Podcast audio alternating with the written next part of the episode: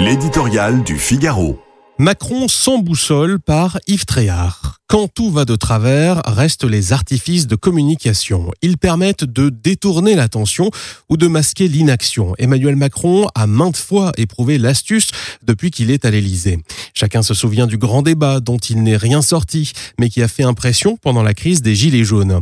À la fin de l'été dernier, le rendez-vous de Saint-Denis, longue séance de dialogue, en fait de bavardage avec tous les chefs de parti, avait aussi été salué. Chapeau, l'artiste. Sauf qu'à force de tirer sur l'élastique de la communication, le ressort s'est cassé.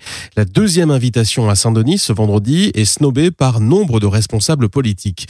Les Ciotti, Fort ou Bompard, on ne les y reprendra plus. Parole, parole, parole. Sale période donc pour le chef de l'État. Non seulement son verbe fait de moins en moins illusion, mais son obsession du en même temps rend illisible le cap présidentiel. On disait de François Hollande qu'il zigzaguait, qu'il flottait comme un bouchon au gré des circonstances. Euh, comment interpréter autrement les propos d'Emmanuel Macron sur le Proche-Orient? Un jour, Israël a, selon lui, le droit de se défendre. Le lendemain, il l'exhorte à cesser les bombardements sur Gaza. Même les diplomates français avouent leur incompréhension.